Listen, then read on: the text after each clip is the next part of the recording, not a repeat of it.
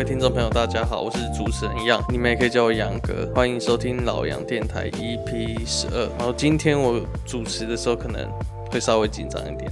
我在想，不知道你们会不会听出来，因为平常我录音的时候旁边都没有人，可是今天今天就是这个空间，我朋友就是来住了，所以可能会比较声音不知道会不会听起来比较紧张，小尴尬。平常都没有没有在有观众的就是地方录音。对算是第一次有观众了，然后来高雄住也快要两个礼拜了。其实好像也开始慢慢习惯这边生活的感觉，跟刚开始来觉得差异差蛮多的。因为刚开始来真的是到新环境有点不适应吧。虽然之前也在高雄生活过一阵子，只是就是突然跳到这边，然后又又是没有家里那种后盾，就是有点不安了。这两个礼拜生活下来，其实就是真的慢慢习惯。然后朋友偶尔也会过来，就是串个门子，然后之后。就是一起住的朋友也会，应该下个月或一月就会一起来住了，比较不会那么的孤单，所以我也要开始习惯，就是有其他听众在现场，算是我自己要克服的课题啦。然后对，然后这两个礼拜，我这两个礼拜有到处去高雄。寻找美食，有找到几间还不错的。我发现盐城区其实有蛮多很好吃的小店，什么阿英排骨饭，然后什么北港北港的当阿比糕，还是反正蛮多好吃的小店啊。之后就想要开一个系列，就是到高雄寻找美食，然后我就带个录音设备去录音，这样，或者是我之后直接开一集来分享高雄美食地图，对，让想要来高雄旅游的。听众可以有一些不错的地方可以去了，然后高雄寻找完就去屏东、去台南，制作一个那个南部的美食网，是真的蛮多好吃的，而且真的算是便宜。这一阵子这样生活下来，就有一件事真的是蛮有感觉，就是高雄的物价真的比北部便宜很多。尤其是在吃饭的时候，非常非常的有感觉，一餐可能差有二十几块吧。就是假设控肉饭北部卖八九十块的话，这边可能就是六七十，可能还可以找到更便宜的。像是我在中坜啊，我有一间我觉得算是蛮好吃的卤肉饭，叫红鼻子猪脚。然后我发现高雄居然也有一模一样的店。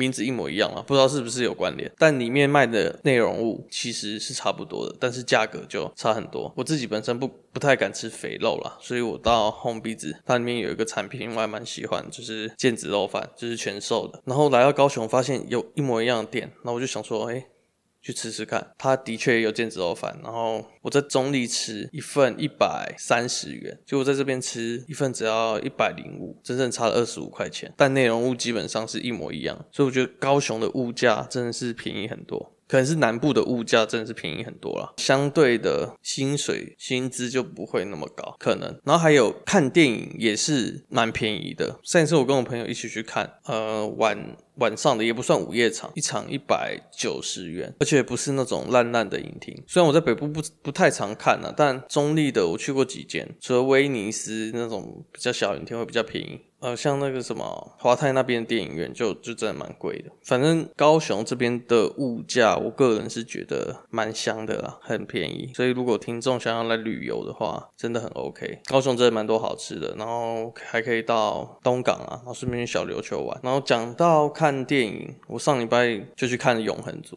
呃，好不好看吗？我觉得是我个人觉得剧情普普，但是画面真的是很好看，真的很美，就营造的很有那种史诗的感觉。然后他拍人物特写的时候，很常用逆光，整体电影色调也都是那种温暖的氛围，跟以往漫威那种超明亮啊，然后很尖锐的画面不一样，很不商业的商业片嘛，应该这样讲嘛，不知道怎么形容。总之，它的气氛营造的真的很很好，然后画面也很好看。不过我却一度看到有点想睡了，可能是刚好那天我们是看晚上十点的场，就是有点累。不过最后，可是最后的会战。我觉得是蛮精彩的，画面也很宏伟，看得出漫威想把就是英雄电影的格局做到很大，就是他他这个 MCU 宇宙的格局做到很大，而且看到那些画面，真的会觉得人类很渺小，真的会有那很渺小的感觉。这边稍微剧透一下，就是他那格局真的之大，大到很夸张，里面有一个族群哦，以下会有剧透，所以不想听的可以先跳过。那个格局真的很大，里面有一种叫天神族的种族，他们从地球内部生长出来，就是最后那几幕的时候，你就看他从地壳里面蹦出来，一小根手指就跟那种圣母峰一样高，很扯。会让你真的觉得自己很渺小。所以我我觉得我还是蛮期待漫威后面会怎样做啊，真的是还蛮精彩的。如果你有看影集的话，他们还有做什么多重宇宙，然后那个 What If 嘛，就是平行宇宙的事事情。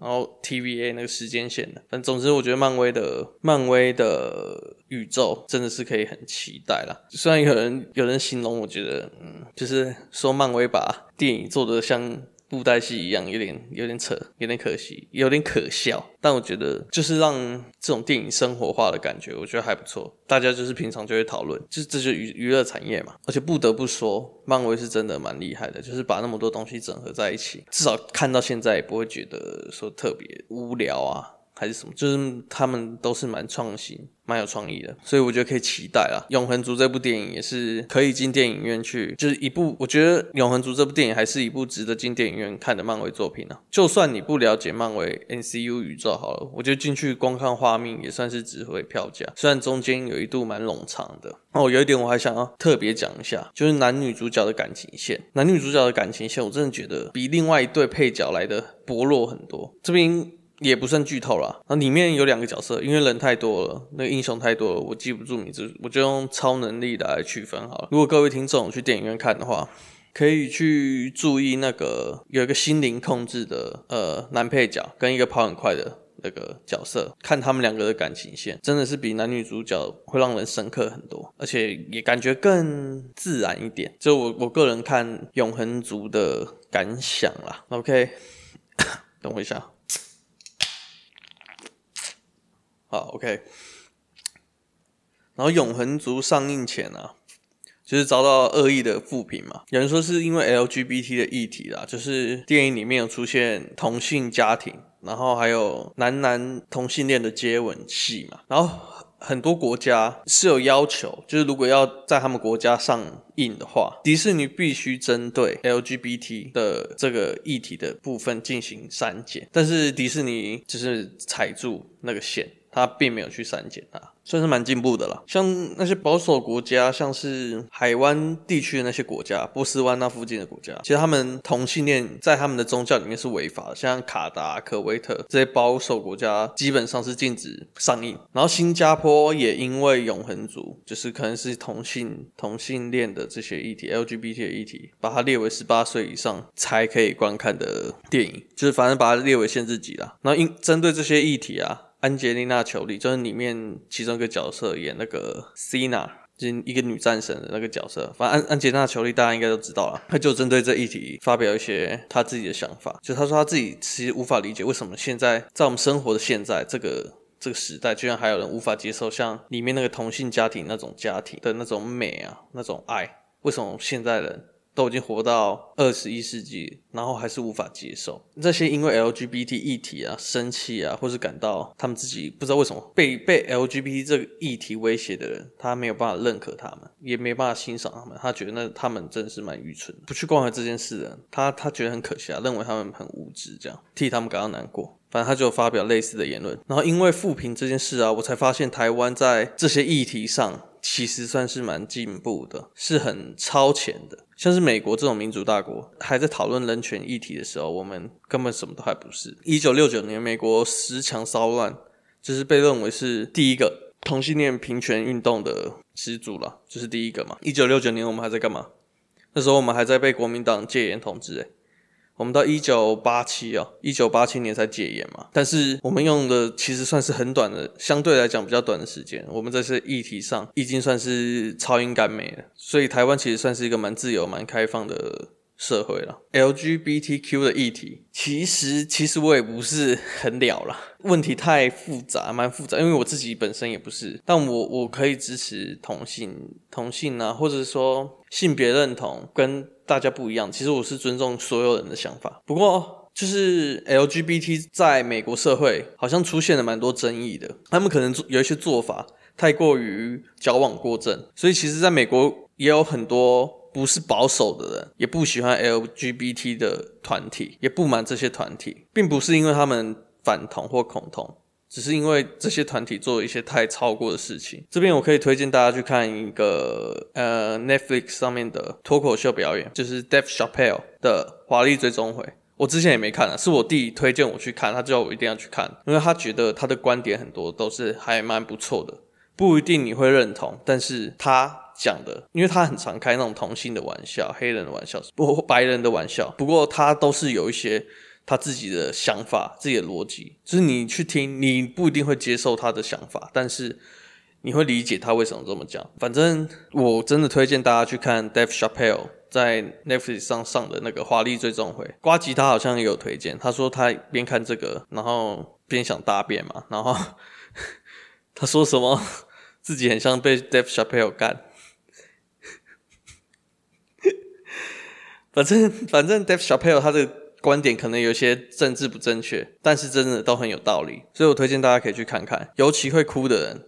哇，他的结尾那边那个故事真的是超级感人的，所以会哭的人，请记得带包卫生纸再看，真是很赞，很感人。然后关于永恒族还有一个新闻啊，在 FB 上面打卡，就是你看永恒族这部电影会被 ban 这件事是真的，因为我自己去测试，我测试过，敢直接被警告。有人推测是因为 LGBT 议题嘛，所以被 FB 阻了，然后也有人说是因为导演赵婷的原因，不知道大家知不知道，其实。FB 的亚洲总部是设在上海的，所以可能因为是因为赵婷，所以《永恒族》这部电影在被中国阻了。这个我也是觉得有可能啦，但我自己觉得最有可能是，诶，我之前应该在其他集有讲过，我自己是个那个，我自己是个阴谋论者，我很喜欢讨论那种阴谋论的东西。我在这边先发个那个不自杀声明啊，就是我讲这个，我现在讲的这些东西，我不会因为这个去自杀，所以如果我我死了，请请去找祖克伯。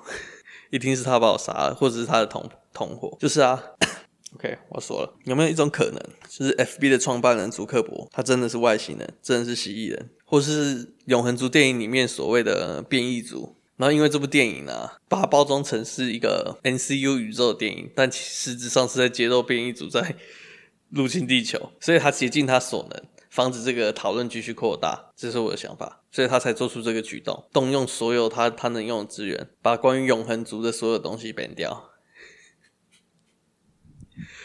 又或者，它其实是更高文明的 AI，就是它是蜥蜴人的 AI 机器人，然后被派来监控人类，这样就是像他之前在一些公开场合或听证会上被拍到有类似机器人的举动，他行为只有在笑跟不笑之间进行。切换进行转换，就像电脑进行那个零零和一的计算，所以很多人就提出证据说他其实是个机器人。然后你们可能想说，干，既然是外星科技的 AI 啊，他怎么可能这么鸟，会被我们发现是机器人？不不不，你们错了。不知道你们有没有玩过一款游戏叫《最后一战》，就是微软出的那个一个游戏设计 FPS 游戏。简单介绍一下，就是它的故事啊，就是《最后一战》的故事是在不久的未来，人类已经有星际殖民、星际旅行能力，在星际殖民的途征途中碰上了星盟，一个外星人联盟，然后两个种族。不止两个种族啊，就是两个势力之间发生的战争的故事。简单讲，最后一战的故事就是这样。然后呢，当时人类进行星际的飞行嘛，主要就是还是需要靠那个强大的人工智能进行辅助，所以人类研发了强大的人工智能辅助飞行。不过要怎么确保人类不会被人工智能超越呢？就是帮人工智能加上寿命。所以游戏中里面的人工智能，只要超过七年就会开始退化，反正退化之后它就会被销毁了。对，OK。然后讲回来，也许主克伯他也是一个寿命将至的那个老 AI 老机器人，所以他没有办法像以前继续伪装，但是他的系统啊还是继续执行嘛，所以他努力的想要继续隐瞒他是机器人。他是高智慧生物的 AI 侦察兵的这个身份，他竭尽所能的在隐瞒，只是他系统可能快坏掉了。像他之前在介绍那个元宇宙直播啊，场景是在他家客厅之类的地方，就会发现，看后面的柜子上出现一个烤肉酱，这是很不合理的地方，你们懂吗？一般人不会把烤肉酱放在客厅的书架上，就是他模拟所有东西都是正确，但他系统出现了个 bug。他认为烤肉酱应该是出现在那个地方，所以他就放在那边，以为他不会被发现。但其实他做的是一个很让人匪夷所思的举动，这是因为他已经坏掉，快快坏掉了，他没有办法进行正确的计算，所以他出现 bug。而且他好像也曾经在公开场合拍到被录到说，他曾讲说，就是我曾经也是人类这种这种话干。这是超恐怖的。我觉得干，如果五年后证明我我讲是真的话，大家回来推这部推这部 podcast，我是先知。然后他现在又在搞那个元宇宙啊，他是把人类当成智障吗？大家有没有看过骇客任务啊？他的骇客任务就是那些 AI 把人类当成能源嘛。所以他现在就是发明了一个机器，他他做的没有到很明显，他他发明这个元宇宙，然后让大家习惯把那个机器戴在头上，然后沉浸在一个虚拟的世界之中，然后等到大家普及，就是大家已经习惯了，全世界都很依赖那个那个元宇宙的时候，他就发明一个更新更新式的。可能是穿戴式头盔，或者是一个座舱，其实讲好听，他跟大家讲好听说那个是有更良好的沉浸体验，但实际上你坐进去之后，他就开始抽取你的能源，把你榨干。干，唉，好了，大家讲到有点口渴，我们这边休休息一下，放首歌。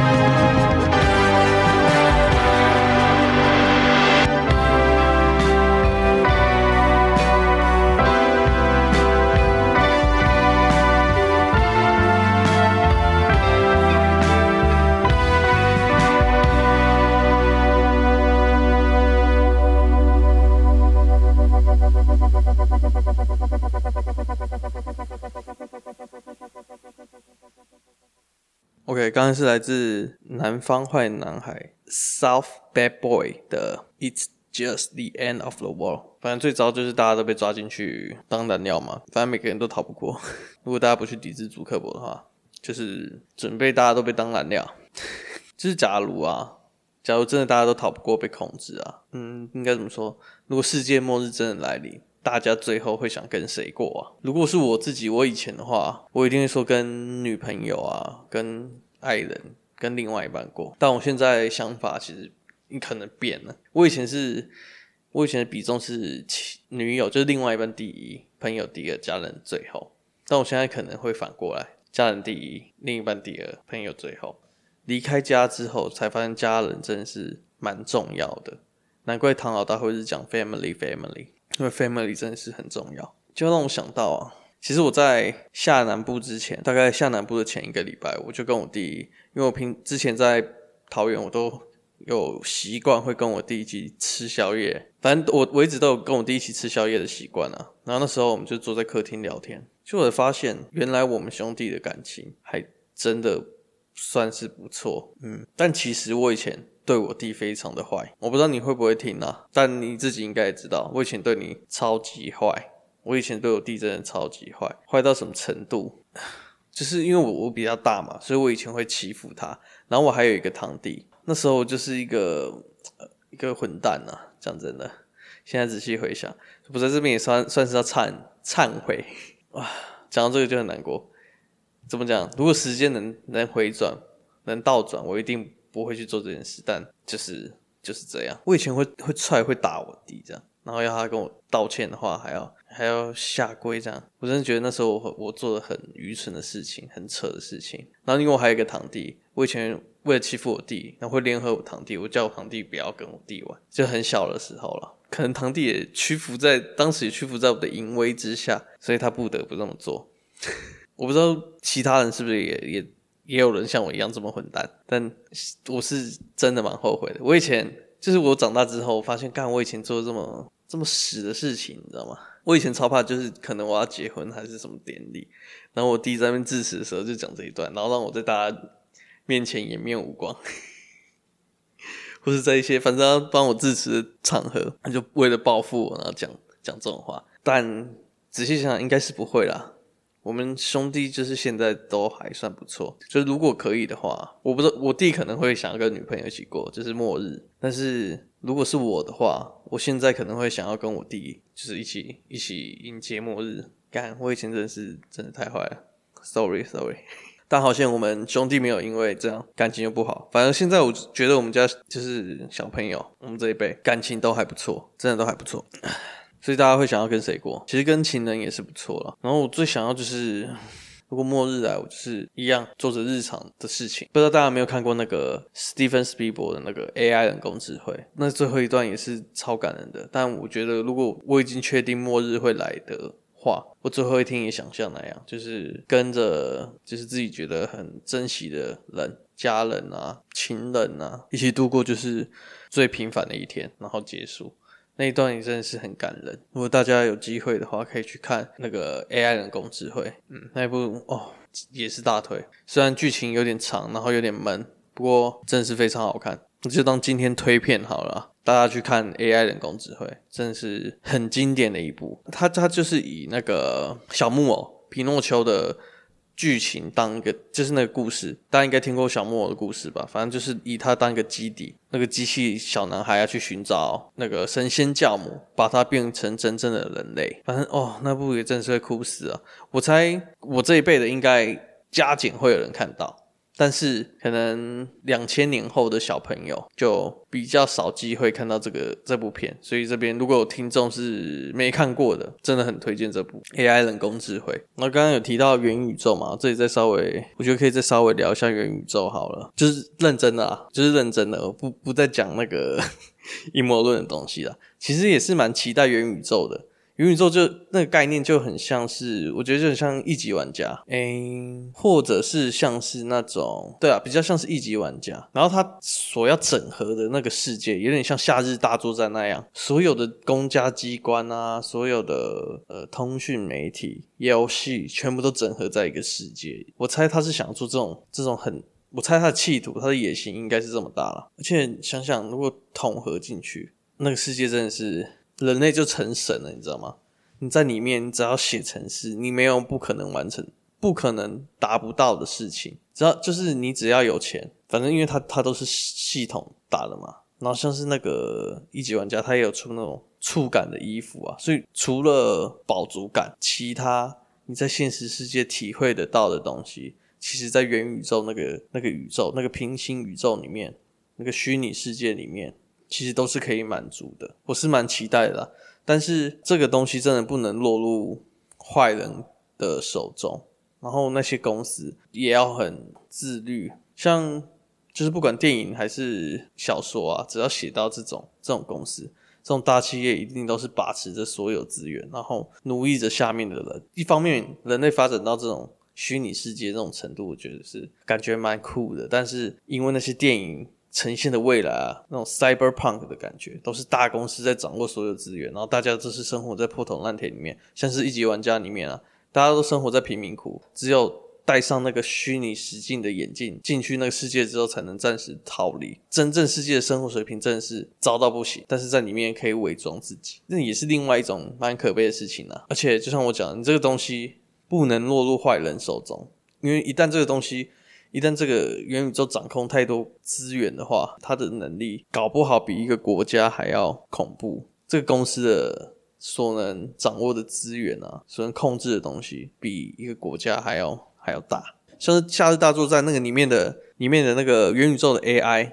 它就控制了那个卫星，它就控制了所有卫星的那个控制权嘛。因为里面的很多公家机关啊，国防部，然后总统府还是什么，全部都是用用那个软体。用那个宇宙当平台、当媒介，所以当它被控制的时候，就是会造成很大的灾害，很严重的灾害。啊，讲回来，就是我觉得不能落入坏人手中的一个原因，就是它很容易被操控。等到使用量真的足够大的时候，可能前期用户一百万、两百万、一千万，大家都还没有感觉。等到全球七十亿人，有三十亿人在使用的时候，大家一定就会超有感了。你像现在 FB，像那个永恒族被 ban 这件事情好了，诶，是现现在是还没有到那元宇宙那种大家都进去的程度哦。但你看言论审查已经那么严重了，我们只是稍微 po 一个可能他们不喜欢的东西，或者是不利于他们的言论，就会被 ban 了。等到大家超级习惯元宇宙，超超级依赖、超级依赖这个东西的时候，大家真的就是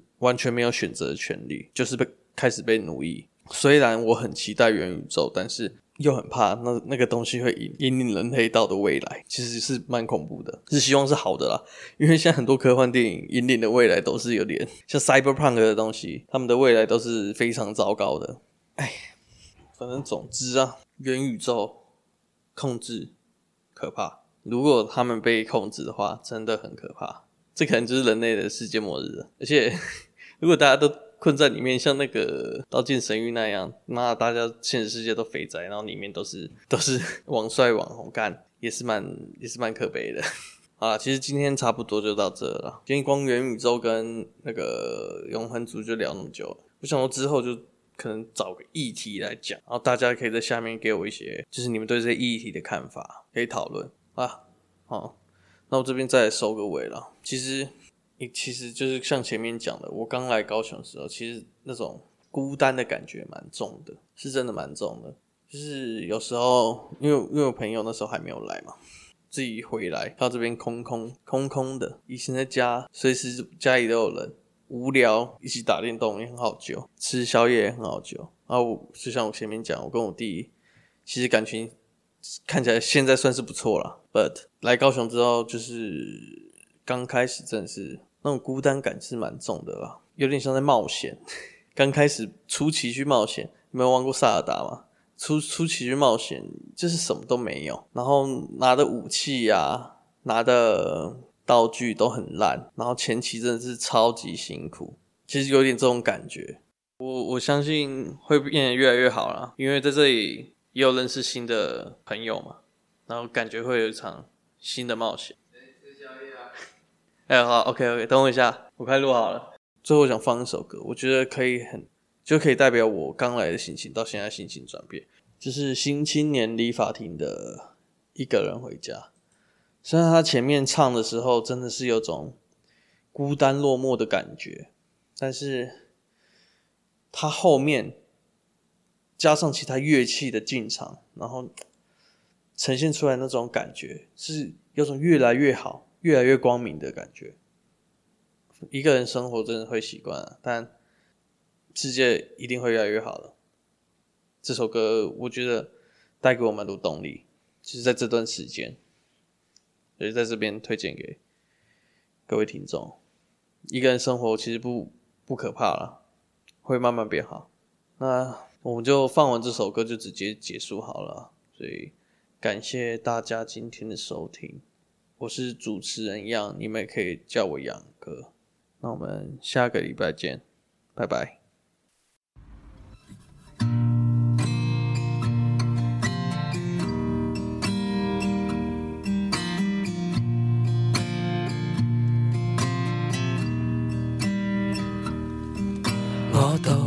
走在街里，我在想，面前路灯是为我在开场，有没有天上？星星在闪亮？太阳会否跟月亮再次遇上？我是一个夜归的人。再没有听到太多声音，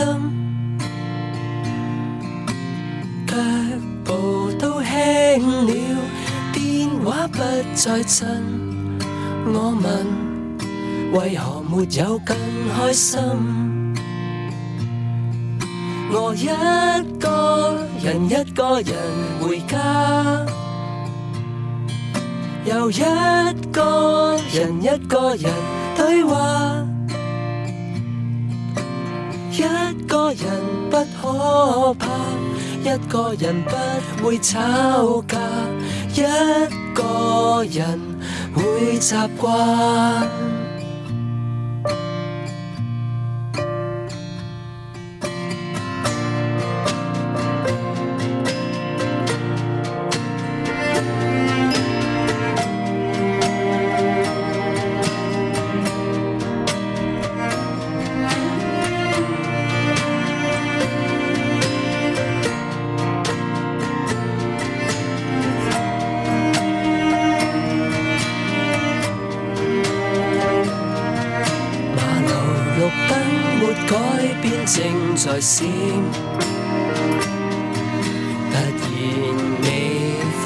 在我的脸，随着秒码就好似以前。今晚特别夜，一切像没有改变。我是一个夜归的人。马路旁的商店已关灯，晚上的风景是否更吸引？我问，为何今晚会伤心？我一个人一个人回家，又一个人一个人。对话，一个人不可怕，一个人不会吵架，一个人会习惯。我一个人一个人回家，又一个人一个人对话。一个人不可怕，一个人吵架，一个人会习惯。